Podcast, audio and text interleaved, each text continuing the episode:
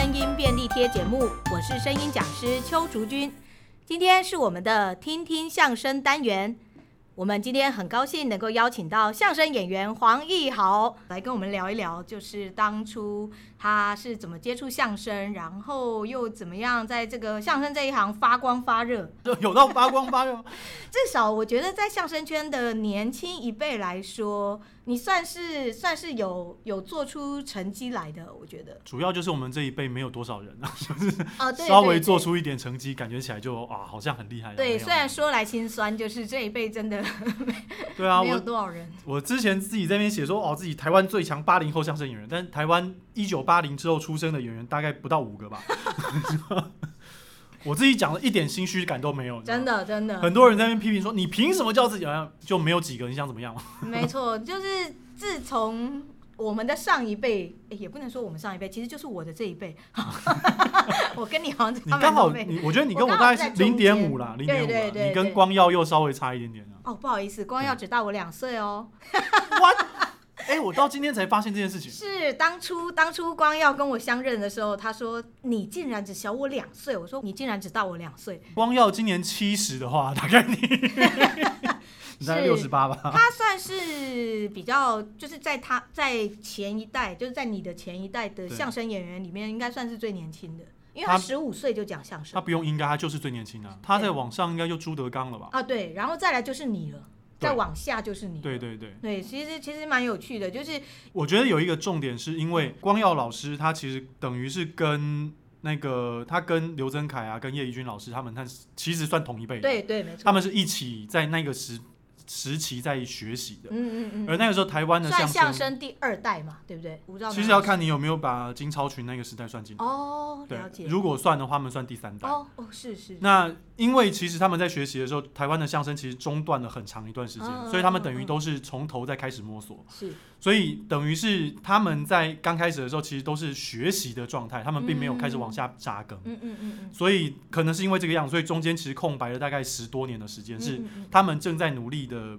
培养自己的能力。嗯嗯是那等到他们刚好哎、这个能力长出来了，开始有点有点成就了，然后刚开、嗯嗯嗯开始往下找的时候，哎、刚好我就上来了。对，因为其实，在他们那个年代，就是我我上次有跟大红聊到，就是录老师的时代嘛，嗯，录音带、录音机在那边 踢拿，然后想办法去找到一些相声资料，比较对比较不全的那个时候。那时候嗯就是从那个匪区带回来录音带的时候，还要外面还要把它换成什么张学友的专辑对啊，对，然后还有那个，听说还有什么调广播电台，就是要想办法去找到他们的、那对个。对对，平宽这嗯样 找不 到。真的是很辛苦的年代。后来因为你进来的时候，好像我记得那时候就已经两岸交流就比较频繁。那时候差不多开始，因为呃，像台北曲艺团在二零零六年开始找大陆演员进来演出，哎、嗯二零二零零五年，嗯，好好像第一马季次老师嘛，那第一次是吉威，哦台台北大晚茶那个时哦候哦、是是是，对对对。对然几位后老师到第二年的时候，我二零零六年进的团。嗯，对，所以二那一年刚好又是田连云老师，就那一段时间其实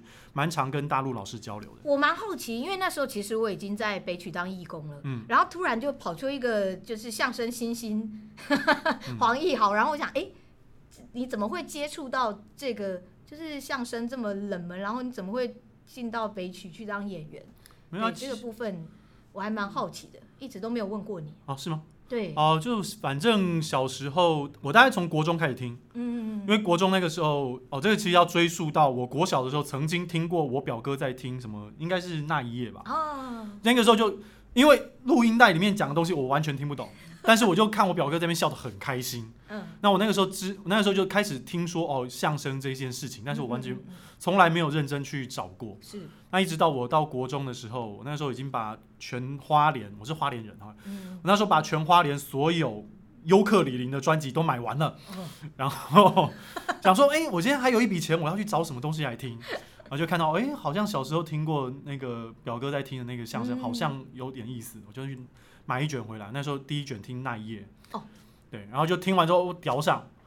就觉得，哎、这个东西刚刚好，因为我小时候，我其实从小就是一个蛮喜欢开玩笑的人，是但是我发现我我自己开玩笑的逻辑跟一般同学开玩笑的逻辑不一样。哦，然后我后来发现，哎，相声跟我跟我讲话，就是他逻们辑在很说接的，近，对，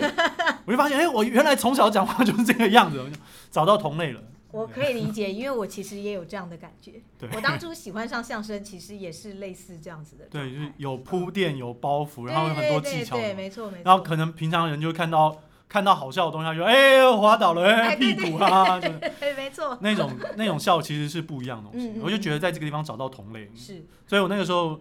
大概从国中开始吧，就是把所有一样在全花里面可以找到所有跟相声有关的资料就全部听完了。哇，然后基本上啊，那个时候可以。小时候因为记忆力比较好嗯嘛，所以我那个时候基本上就是我找到的资料我几乎都会背， 哇，但现在不行了，我现在懂我懂哦，现在脑端脑子里面一团浆糊这是样。 是，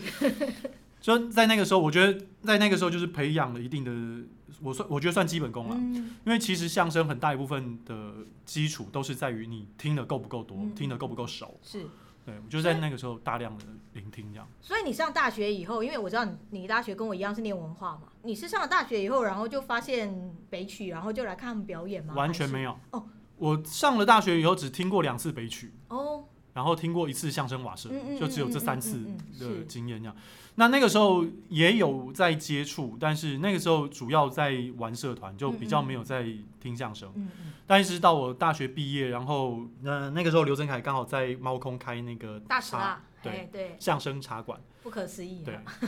我那个时候本来也没有想说要去，嗯，那有一次就是跟一个妹约会，然后被放鸟之后，我就嗯那一天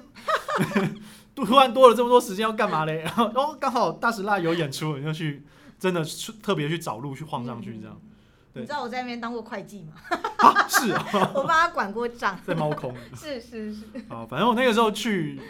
那一次去，然后就因为我在台下就不小心点了那个大保镖那一段，然后刘振凯讲完，然后我在底下还跟他就是他台词我都会嘛，我嗯，在台下一起说，他那就又就发现到我这个观众比较奇特，然后那个时候认识，哦，对，之后就常去。那后来我失业之后呢，就 就刚好刘振凯知道，他就是说，那你不要来我们这边当二厨，所以所以你之前在当相声演员之前是有先做过别的工作的，我那时候当节目制作，哦，了解，对，嗯那时候嗯嗯嗯曾经在那个那个什么我我一直地以为你大学神域毕业就就就进就进北曲方了，没有没哦有，先果然去神玉林那边待过一阵，哦，原来如此。对然后后来就嗯嗯后来是因为那边失业了，然后我就那个刚好台北学院那边有一个行政区，啊嗯嗯嗯刘振凯就介绍我进来这样，嗯嗯对，大概是这个样子啊、哦那一开始其实也没有想说要当演员，我就是只是喜欢这个东嗯西，是是来剧团当行政就可以接触嘛，可以重点就是接触免相费声看嘛嘛哎，没 错，真的，免费看戏，那种感觉蛮爽而的。且也有很多影音资料可以看。对，嗯，然后后来就莫名其妙被丢上台，哦，对，大概是这个意思。莫名其妙是郭哥，是郭哥找你上台，还是曾凯找你上台？其实一开始是在大石蜡，哦哦，是对在他们那大时候，学因为我后来当二厨，然后就顺便跟那个大厨学主板 等一下，真是复杂， 朱哲义、朱大炮，原 来如此。然后就跟他学主板快书，然后等到正式演出结束之后，然后还会有一些客人在底下喝茶聊天啊。你我们看就，看，相声界真是多 才多艺。我那就是上去，然后午夜场自己在 在那边玩主板快嗯书。嗯嗯，然后后来进团里面之后就，因为郭哥也知那个时候团长啊郭团，嗯然后他也知道说、哦你有在大石拉那边上台，是，那你说那就把你丢到台北曲艺团的舞台上面试试看。嗯嗯嗯，那我第一次上台其实不是在台湾，我在马来西亚。因为他们那个时候出去巡回，又需要有工作人员，然后演员又稍微少一点点，是那就既然你出都出去了，你就顺便顺便在，嗯反正你在马来西亚丢人也没人知道嘛。说 得好，好明智的决定啊！对。然后我第一次上，我第一次上台是跟那个，我那时候是跟文明老师，嗯嗯，就上那个大小声说话，是是，对，就在那在那个之后，然后回来，好像后来都跟庆生哥搭比较多，因为庆生哥那时候也当行政，对他所以你们排练比较方便，是这样吗？对其实是这样。 我们然后相声界的黑暗秘辛嗯都很随便啊，不没有啦，也没有，就是团那个时候有一个原则，也不嗯是也不能说原则，有一个潜规则，是就是所有的新人一来 啊，就是通常第一个搭档的都是庆生哥。呃， 庆庆生哥那时候就是常常抱怨这件事情，为什么每次新人来都要找我搭档？是因为他比较稳定吗？ 我觉得他是一个真的很稳的，嗯，他啊就他跟我觉得他跟郭哥两个人都算是比较在捧哏上面来讲比较对稳的一个，而且个性都算比较温和一点。啊，是是是对，，所以那个时候跟他们搭档都还比较稳 比较不怕吓跑新人，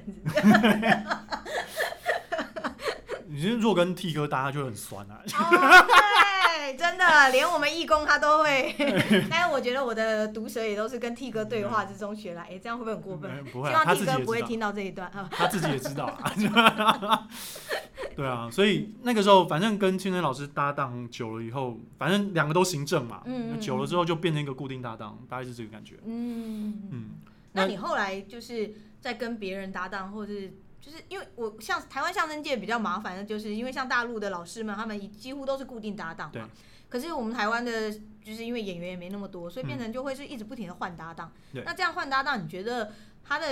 好处或是它的缺点，对你来讲，你觉得会有什么不一样的感觉吗？好处好处当然就是因为你你换不同的搭档，你就必须要去适应不同的表演风格，嗯，嗯而且嗯嗯你的捧跟逗都会有机会练到，哦，是，所以你的是发展会比较全面一点。哦，像他们在大陆的话，就是捧是捧，逗是逗对，他们对分得非常清楚没。错，对，所以很多时候你有一些潜能就会比较难被注意到。哦，是是，对，我觉得好坏优劣大概是这个差距嗯了。嗯嗯当然，就是你如果专攻捧或专攻斗的话，就会变成说你这个专业能力会非常非常强。哦，对，都各有优劣，也不能说到底哪个比较好。它那市对场你来的，说，你自问己你自己比较喜欢，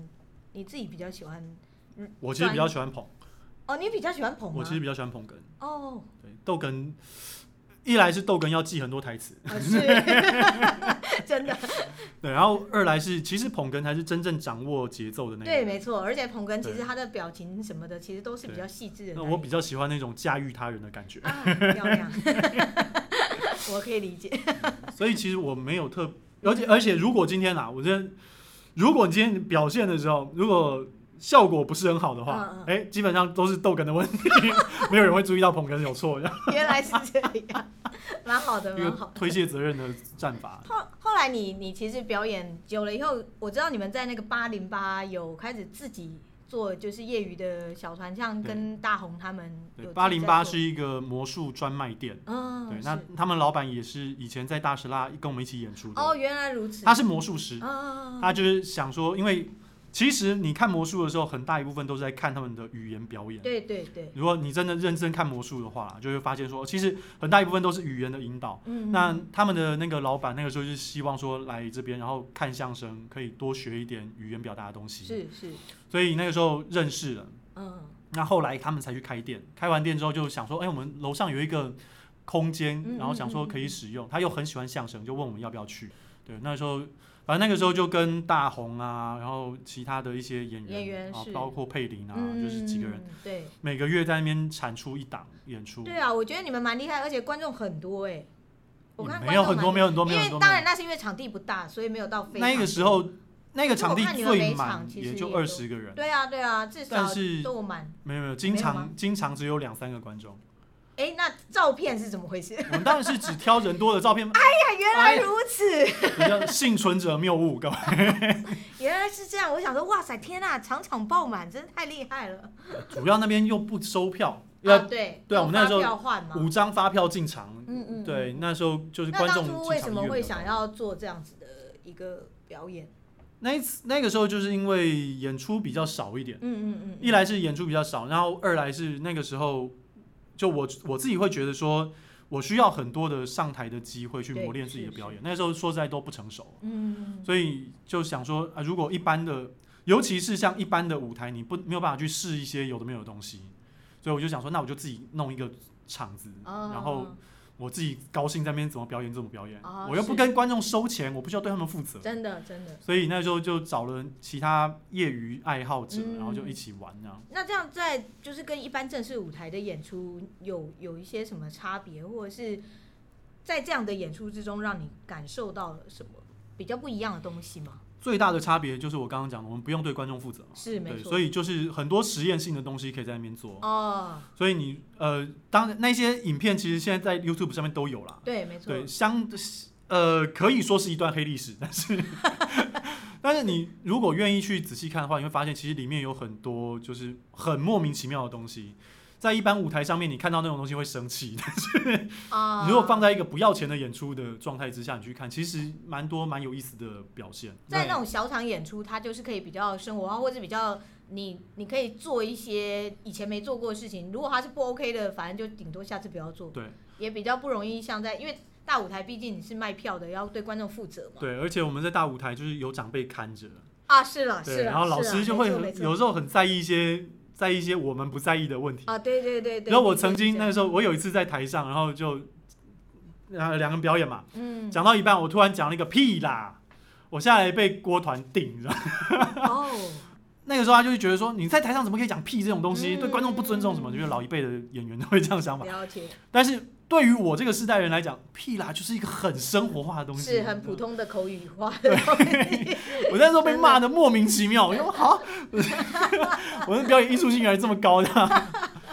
对，所以那时候就想说，我其实需要有一个更加自由的东嗯地方，可以让我去发展一些不一样的东西。是，嗯所以八零八那个时候对我来讲是一个可以发泄的地方。了解，对，然后那个时候也是因为因为每个月都要产出，所以你就逼要逼自己去很短的时间之内去改编很多的段子。是是，对没，错。那对于自己的写作能力，也在那个时候也是一个蛮大的考验。哦，所以你创作剧本也是在这个时期之后才开始比较大量创作，还是说其实之前就已经有在创作？其实那个时候都只是算改编，哦，嗯嗯，对，那个时候都只是拿一些旧的东西出来改，嗯那改的比较呃贴近时事是或者是现代这样的。那创作，我记得我第一个创作应该是在二零一零年的时候，嗯那也蛮早的啊、嗯，嗯，就是大概表演了三四年的时候吧。是是，那时候候应该还没有八零八嘛，对不对？应该是还没有，所以是创作先这样。其实应该创作先。哦，那你真的对相声这一块是真的就是理解的蛮深的，因为其实要创作真的不是一件很容易的事情，因为相声的规则太多了。我觉得是这样啊，就是嗯喜剧，你不光说是相声或者脱口秀是或者漫才对，它都很容易让人一个让别人有一个错觉，嗯，就是你听久之后就会觉得我也可以啊， 就是是很多人都会有这种感觉，没就错没错对你看到现在网络上很多键盘喜剧专家都是这 样，是他们都觉得做这件很很简单。是那我那时候也是听久，我就觉得嗯应该还好吧，我来试试看，我也可以啊的。嗯然后就开始自己写。那个时候第一个，其实我第一个作品是应该是那个阿宅要阿脱达多团，团，对，我那蛮喜欢那个作品，但那个时候写出来，其实自己都觉得哇，我还蛮厉害的啊，这个写真出一个的。那时候嗯在台下看你表演的时候，我就觉得，哎、呦，能写出这样的段子，终于悲曲后继有人，然后一线曙光的那种概 念。但我觉得运气好了，就是你、嗯其实喜剧创作都是这样，就是你在前一两个作品的时候，哦其嗯实嗯那个出来的东西通常都还是蛮好的。哦你真正要看是说他有没有办法持续创作。哦是你大概看到他第三个、第四个剧本的时候，你才会嗯知道说哦，这个人对于创作到底有没有一个基本的概念。哦，为什么会这样子啊？通常你前几个剧本都是发泄，你知道吗，哦，就你有累积了很多人生的经历，是然后是突然是找到一个是出口，我要把它发泄出来，啪，就是哦，。通常那个都是精 华解那等到你把你自己心里里面最精华的一部分排泄掉之后，嗯 接下来的东西就是哦，你开始不能依靠灵感或者是依靠是过往的经历去创作的时候，嗯你要开始重新找素材，然后把素材重新雕塑成一个可靠的作品的时候，嗯那个时候是真正考验你对于整个喜剧架构的一个掌握能力。哦，原来是这样。嗯， 我们今天谢谢小豪来跟我们分享这么多他在相声界的大大小小的事情。我们下次会请小豪来跟我们聊一聊跨界到脱口秀以后，在相声圈里面有什么样不一样的地方。今天的节目就到这边，大家如果喜欢我们节目的话，记得要订阅还有分享我们的节目哎、哦。 这次记得讲喽。耶！谢谢大家，谢谢，拜谢谢拜拜